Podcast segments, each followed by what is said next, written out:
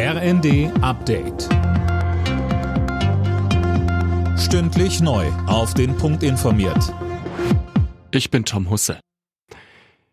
In einer aktuellen Stunde des Bundestags hat die Union die AKW-Entscheidung der Bundesregierung kritisiert. Die Ministerrunde hatte am Vormittag die Laufzeitverlängerung bis April kommenden Jahres auf den Weg gebracht. Unionsfraktionsvize Jens Spahn sagte in der Debatte, die Bundesregierung sagt selbst, Sie sagen selbst, der zweite Winter wird wahrscheinlich härter werden für uns, auch in Fragen der Energiesicherheit, als der erste Winter schon geworden ist. Und deswegen sollten diese Kernkraftwerke bis mindestens Ende 2024 laufen. Wir sollten neue Brennelemente bestellen. Niemand, der irgendwie mit Vernunft auf das Problem schaut und auf die mögliche Lösung, kann zu einem anderen Ergebnis kommen. Verkehrsminister Wissing hat zurückgewiesen, dass das geplante 49-Euro-Ticket zu teuer ist. Es mache Bus- und Bahnfahren einfacher und günstiger, so Wissing im Bundestag. Auch würde das Geld für das Ticket nicht beim Ausbau der Infrastruktur fehlen. Die Mittel dafür würden nicht gekürzt.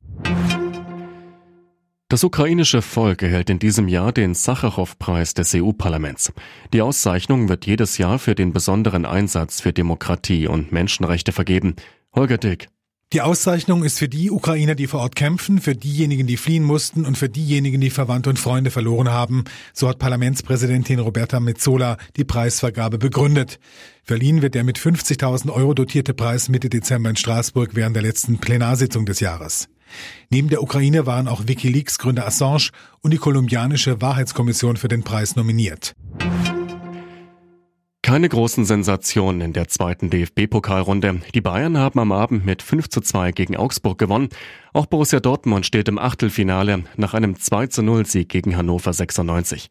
Die weiteren Ergebnisse Freiburg St. Pauli 2 zu 1, Stuttgart Bielefeld 6 zu 0, Union Heidenheim 2 zu 0, Düsseldorf Regensburg 3 zu 0. Außerdem haben Bremen und Karlsruhe im Elfmeterschießen verloren. Alle Nachrichten auf rnd.de